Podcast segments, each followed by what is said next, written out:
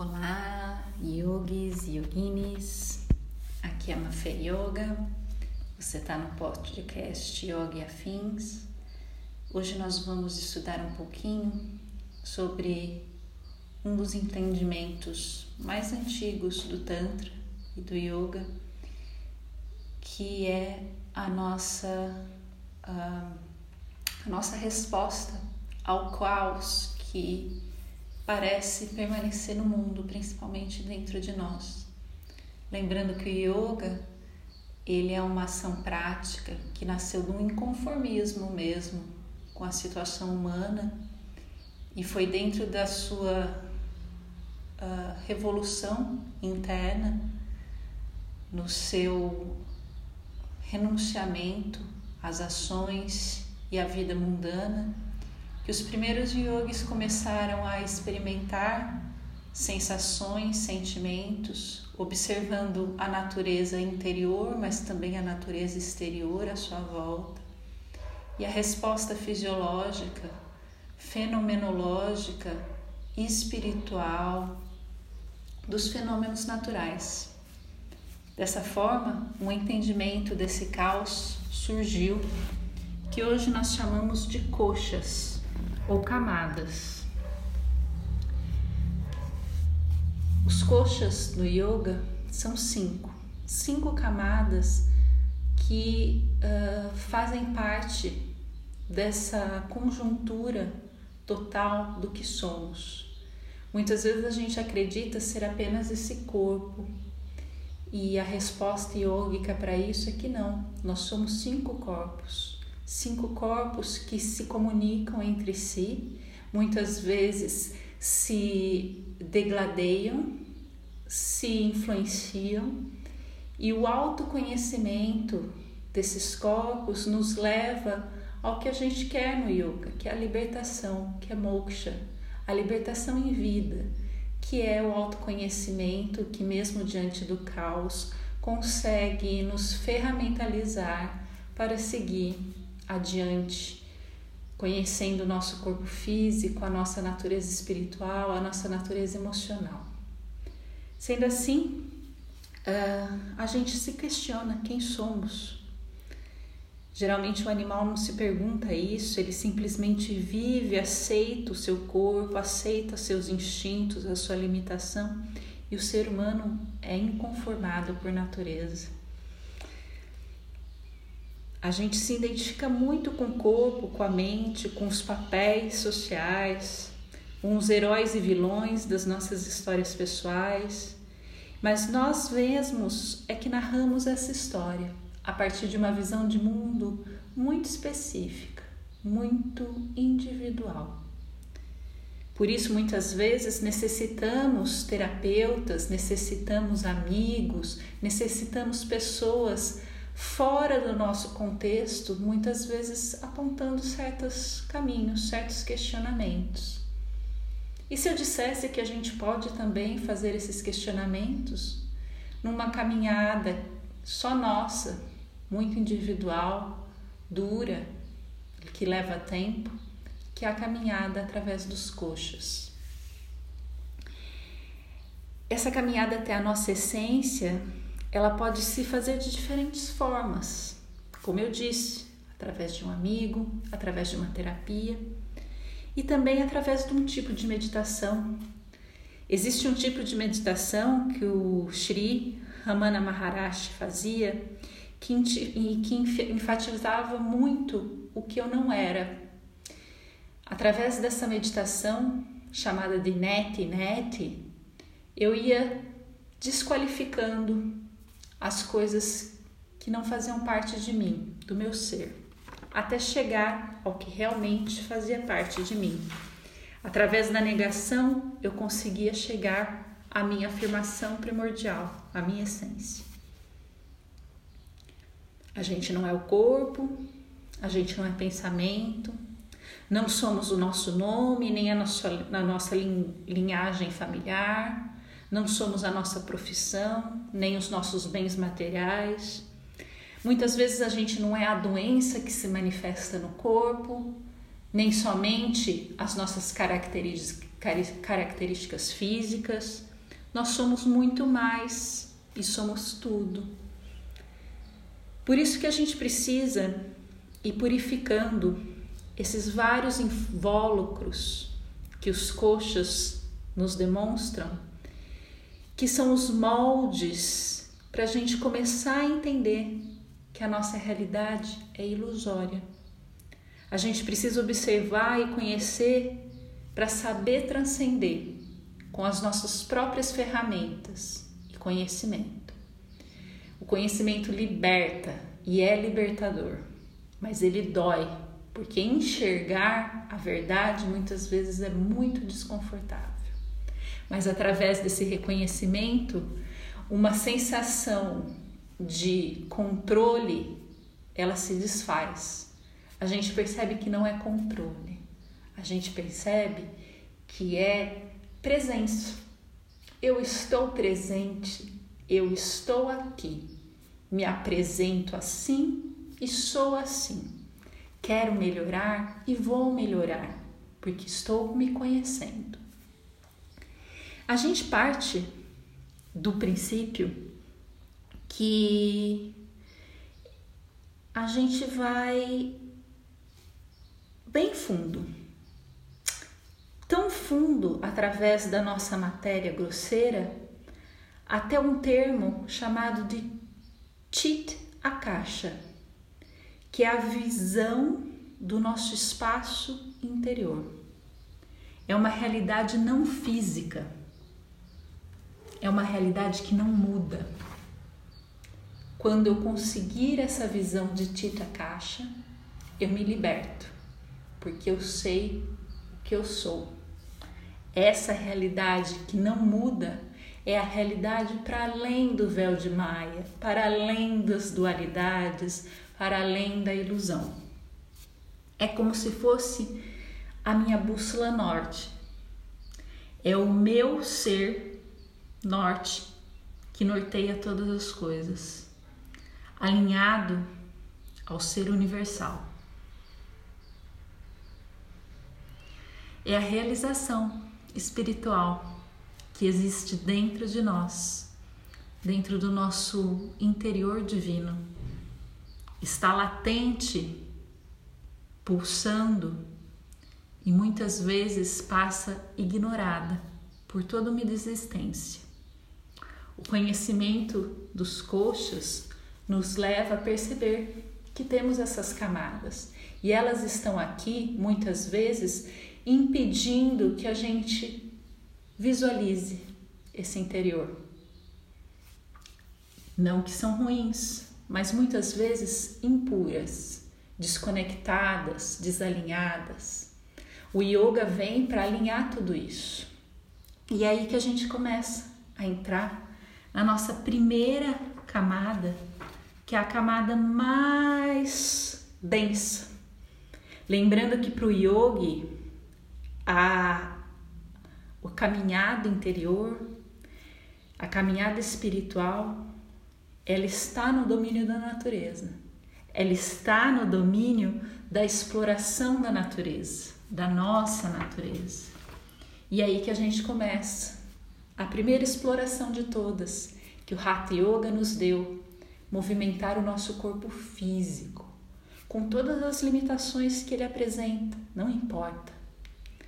É o Anamaya Kosha, a nossa primeira camada. Ana significa comida, porque é disso que esse coxa, que esse invólucro é composto. Todos os dias aquilo que a gente come nutre as nossas células, que se renovam a partir dessa nutrição.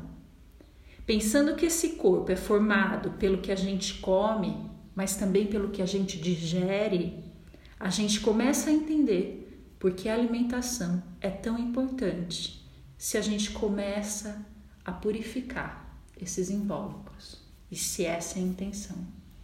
Por isso que o conhecimento do Ayurveda, a medicina indiana, é tão importante nesse estado também. Quando eu começo a movimentar o meu corpo e a me alimentar, eu começo a perceber que eu tenho uma natureza muito individual, também física. O que eu como muitas vezes não é o que um outro colega come ou mesmo alguém da minha família. O que vai me trazer uma estabilidade física muitas vezes não é exatamente o que vai trazer ao outro. Essa particularidade física minha, que no Ayurveda chamam-se doshas, é a minha particularidade de conhecimento físico. E é a particularidade que vai me trazer uma boa alimentação aliada a uma boa digestão, começando a purificar o meu corpo.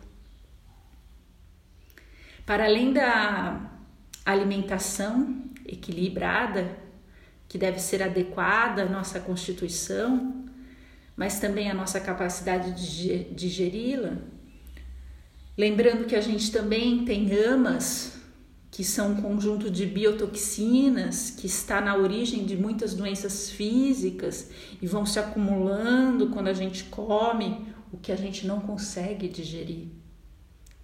Quando temos muitas toxinas, muito ama, a gente se sente pesada, acorda com dificuldade, as articulações doem. O interessante é que ao praticarmos todos os dias asanas, posturas físicas do yoga e começarmos a observar a nossa alimentação, o efeito dos alimentos que a gente consome, a gente acaba por fazer escolhas e mudanças na nossa alimentação que vão ser cada vez mais adequadas para nós. O melhor é que essas mudanças são normalmente graduais, elas são suaves, porque acontecem de dentro para fora. Elas não são baseadas em opiniões exteriores, nem com as quais a nossa razão pode até concordar, mas a nossa vontade não. É a típica dieta individual. É aquilo que me faz equilibrada e que, por consequência, vai me trazer um bem-estar físico que eu vou conseguir manter. Não é radicalismo, não é modismo, não é o que está na mídia. Como equilíbrio gera equilíbrio, ao estarmos menos intoxicados, a gente vai acabar optando por alimentos mais adequados também. A ideia é deixar esse corpo livre da doença, da dor, para que o espaço que a doença, a dor ocupa na nossa mente, ocupa nos nossos dias, comece a ser utilizado para a concentração, para a meditação, para o autoconhecimento. Quando o corpo físico sente desconforto, toda a nossa atenção ela é tomada por esse desconforto. E quando este está equilibrado em harmonia, a gente pode começar a purificar as camadas seguintes. Lembra que também, ao praticar yoga, cada postura nos dá uma resposta física. Cada inspiração é uma tensão, cada expiração é uma liberdade. O movimento ele cresce na expiração, que é a sua raiz.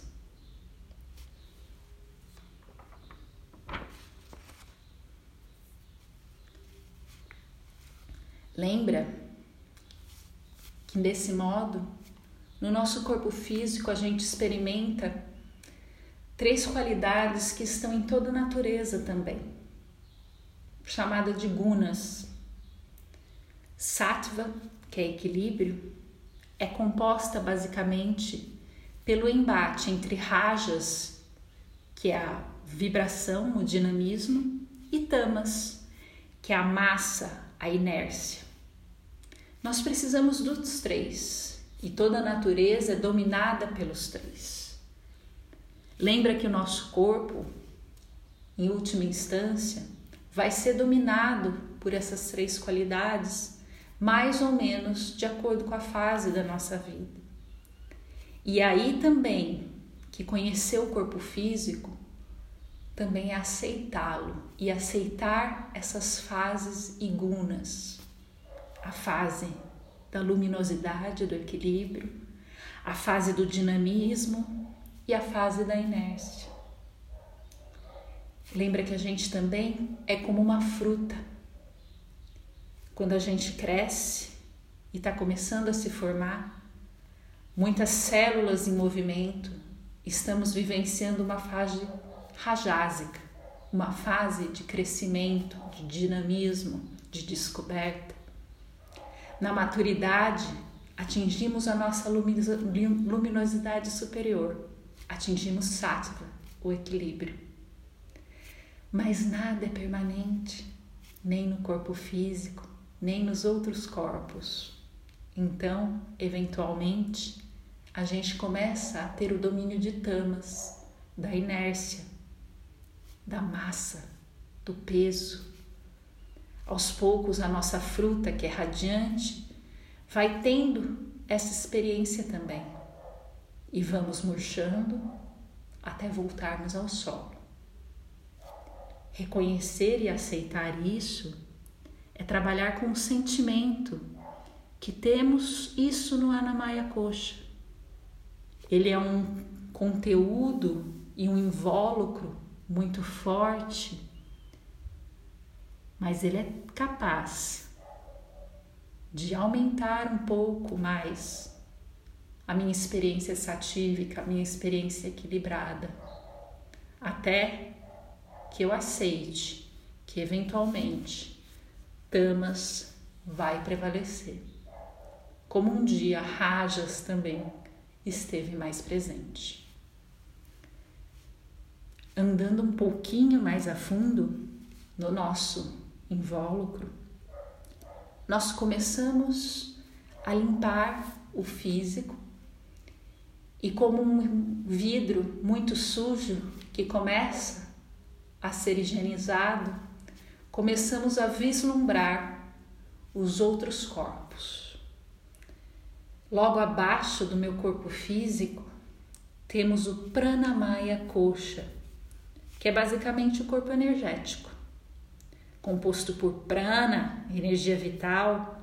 Ele é purificado através de asanas, que são as posturas psicofísicas do yoga, e também pranayamas, exercícios respiratórios.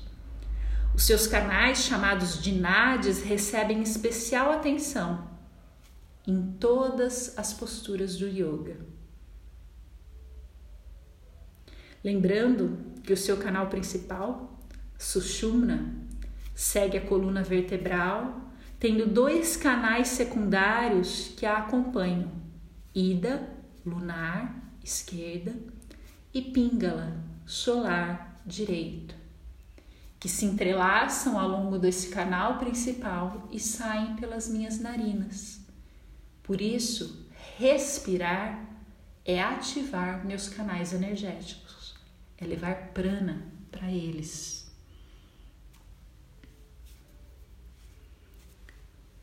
Os pontos de interseção desses canais, Ida, Pingala e Sushumna, são pontos especiais de energia, os nossos conhecidos chakras.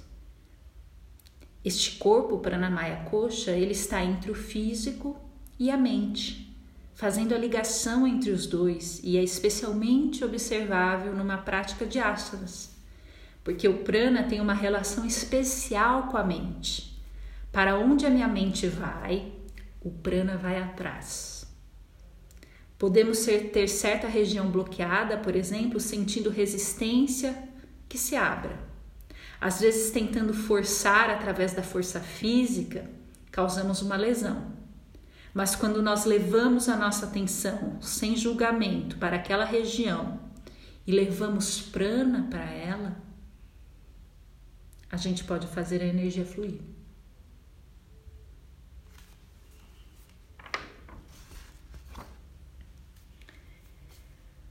Respiração ela é, como se, ela é como se fosse uma ponte, trabalhando entre o meu corpo físico e o meu corpo mental. Traz consciência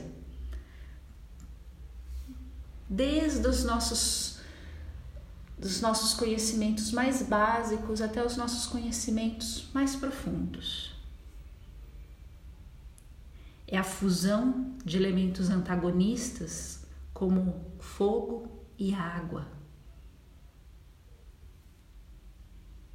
Lembrando que nossa respiração tem quatro estágios: púraca, inspiração, antaracúmbaca, retenção com pulmões cheios, rechaka, expiração, e baia que é a retenção de pulmões vazios. Ter essa consciência nos exercícios de pranayama respiratórios é levar minha atenção do externo para o interno, começar a purificar esses meus canais energéticos. Observar a respiração é o melhor meio de aprender a estabilizar a consciência e começar a obter concentração. Limpando esses canais, vou vislumbrando meu terceiro invólucro, Manomaya Coxa, o corpo da mente, pelo qual, em vez de sangue e linfa, nós temos pensamentos que fluem. Ali ficam guardados os samskaras, que são as nossas impressões passadas que foram se acumulando por um denominador comum, influenciando as nossas tendências de comportamento, que são os vassanas.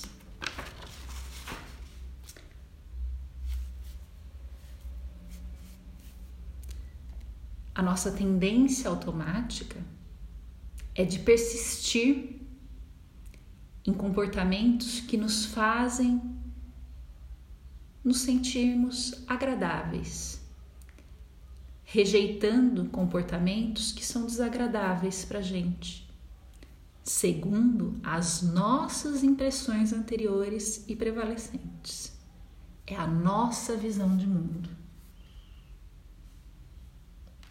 O Manomaya Coxa é o cérebro pensante, é onde está minha memória, o meu ego, a minha percepção sensorial. Elas trabalham todos em, em conjunto e causam sofrimento, que são kleshas. E também o não sofrimento, o aklesha.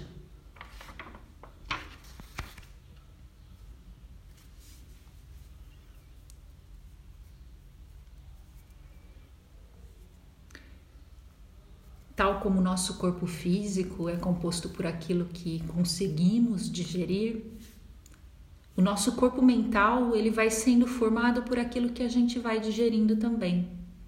Aquilo que a gente vai percebendo do mundo exterior, que vivemos nele, aquilo que vamos experimentando de memória sensorial, emocional, intelectual, impressões que os familiares, os amigos e o meio social vão nos impondo. Mas, tal como existe o AMA, que são as biotoxinas físicas, nós também temos o AMA mental, que são as toxinas mentais, extremamente pegajosas, difíceis de eliminar.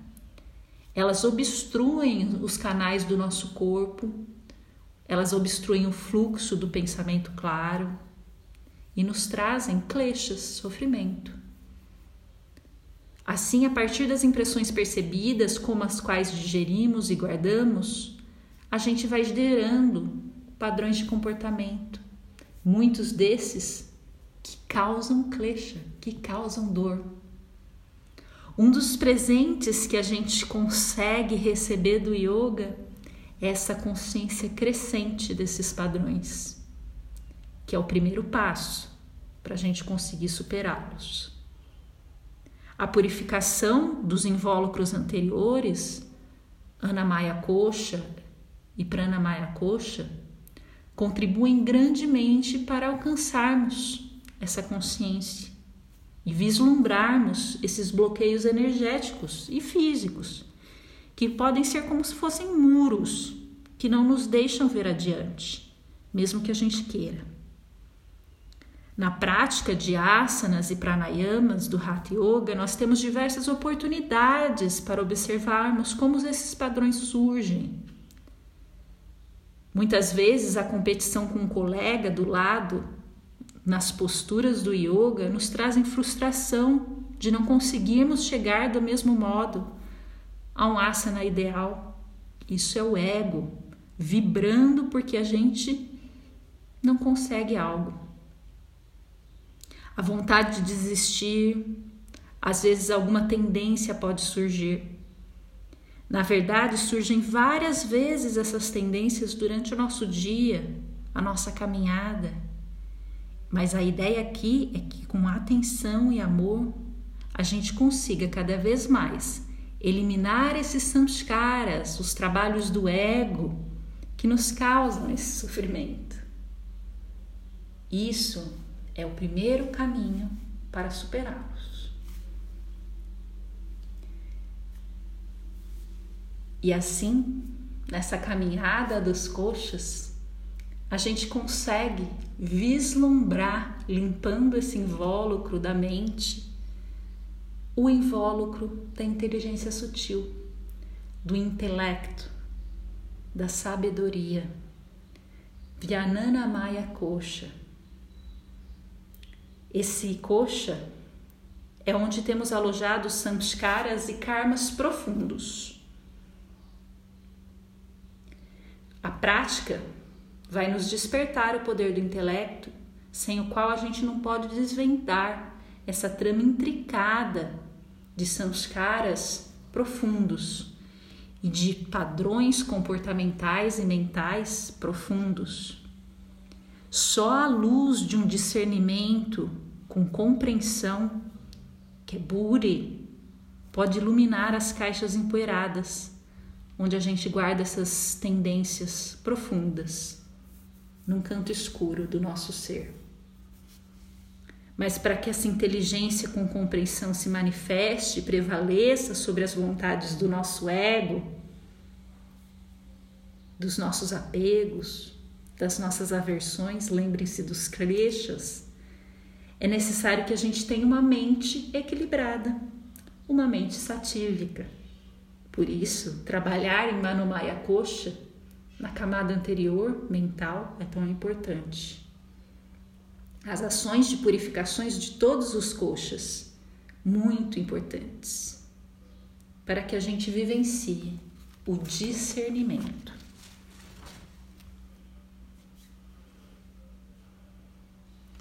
É nessa camada que a gente começa a ter contato com essa centelha divina, que no yoga nós chamamos de Jivatma, que é a alma individual dissolvendo as barreiras do eu, do meu, do para mim. É o começo do fim da solidão. A gente começa a ver que não há mais separação entre sujeito e objeto. Somos consciência. O ego vai se acalmando. A mente que já está sendo purificada, o dissolvendo. Vamos percebendo que o nosso ser preenche a totalidade dos cômodos da mansão, que é o nosso ser, levando luz, levando conhecimento. A gente enxerga.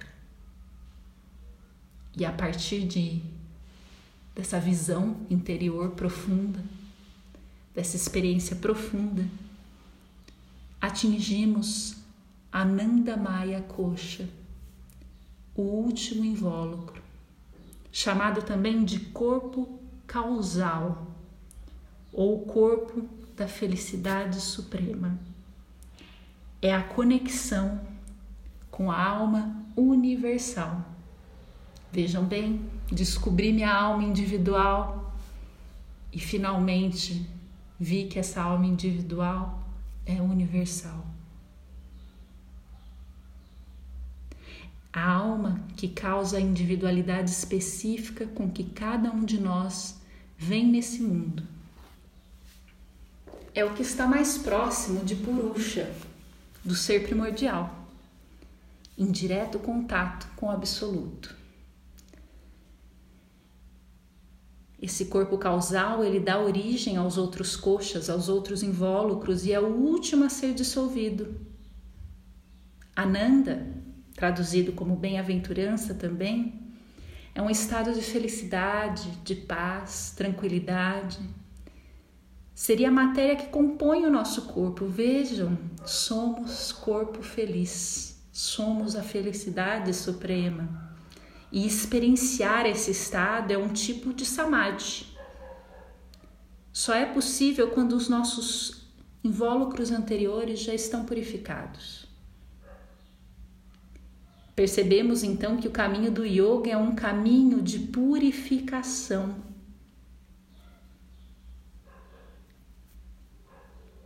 Envolve tapas, são as disciplinas, as austeridades, envolve Svadhyaya, que é o autoestudo e o autoconhecimento. Em última instância, envolve Ishvara Pranidhana, que é a entrega ao absoluto. Com tapas, o calor da autodisciplina, muitas vezes traduzido como austeridade, não só fazemos o sangue circular mais fortemente, limpando o nosso corpo físico de maus hábitos, como vamos queimando as sementes dos nossos maus hábitos, das nossas impressões, dos samskaras, para que eles não germinem mais.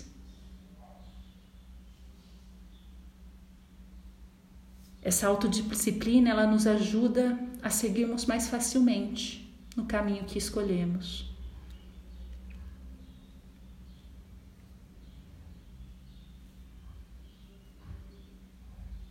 a gente vai percebendo que muitas vezes o que nos causa sofrimento é a indecisão constante de alternar entre os nossos valores e os nossos condicionamentos. Alternar entre aquilo que eu quero e aquilo que eu estou condicionada a fazer.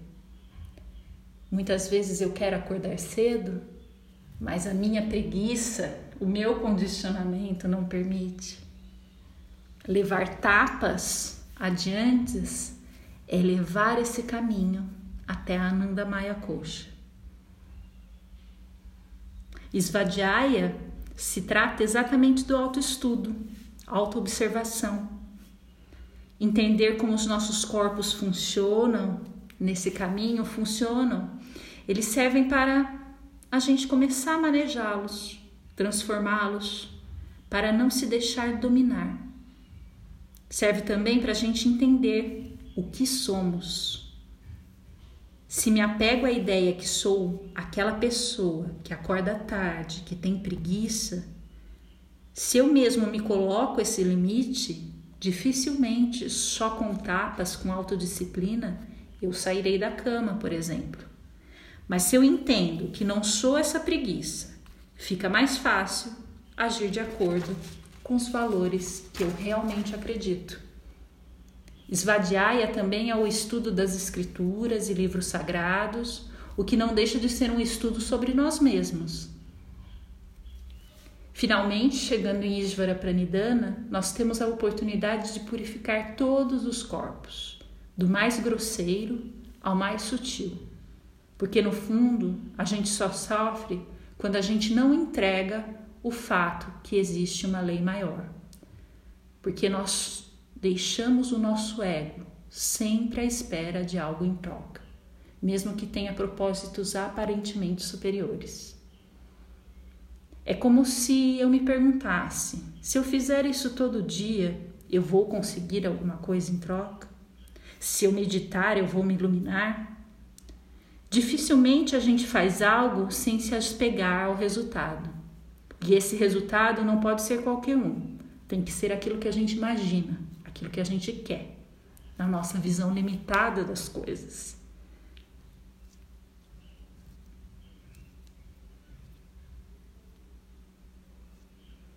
Se a gente puder entregar tudo a Isvara, a esse Deus superior, a gente começa a entender que não somos mais do que parte do todo purificando as nossas ações, purificando os nossos corpos, purificando e queimando os sanskaras mais profundos. Por isso, nesse caminho de purificação, camada por camada, a gente vai entregando. Ao contrário de algo que lavamos e mantemos intacto, a gente entrega ao fogo que vai destruindo para que algo renasça. A gente só pode se conectar a esse todo lembrando do papel do eu individual nesse fluxo. Lembrando que esse fluxo ele é impermanente.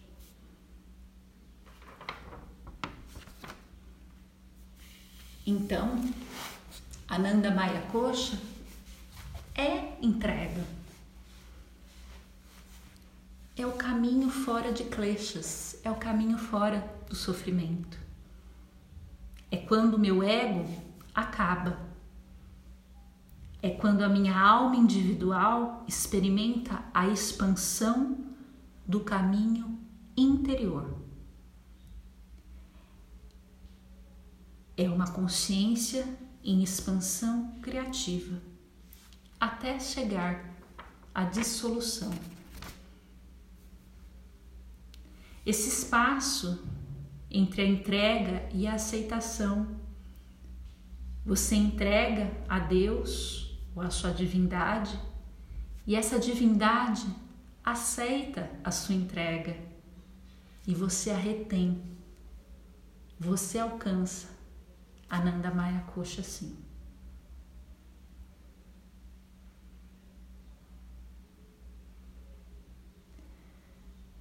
Às vezes a gente acredita que a evolução é como se eu abrisse as minhas asas e voasse. O yoga demonstra que, na verdade, a evolução está em fechar as minhas asas e perceber o que há dentro. Diminuindo os meus hábitos autodestrutivos com consciência, usando a minha, a minha vontade, mesmo que eu lute contra ela, através dos meus sanskaras, invocando o divino e a aceitação divina, entregando-a com humildade.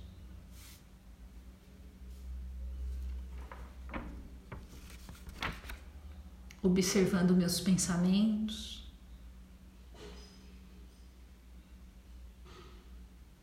acalmando seus fluxos, um ponto de concentração.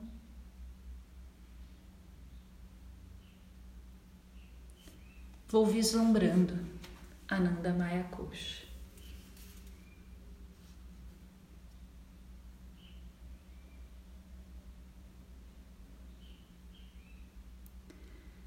Se o nosso desejo por libertação ele é intenso, e estamos dispostos a deixar que todos os nossos coxas sejam transformados por essa chama da consciência e da auto, do autoconhecimento, isso só pode acontecer quando a gente confia plenamente no universo, quando sabemos que o que tem que ser, será, independentemente da nossa vontade. Por isso, mais que tudo, o yoga é então um caminho de entrega e aceitação. Espero que com o conhecimento dos coxas você possa começar a se perceber melhor, perceber suas tendências, seus hábitos e mesmo que você queira mudá-los e eles te tragam dificuldade, Dedique-se. Aos poucos, vamos queimando todas essas dificuldades com carinho, cuidado, aceitação e entrega. Namastê.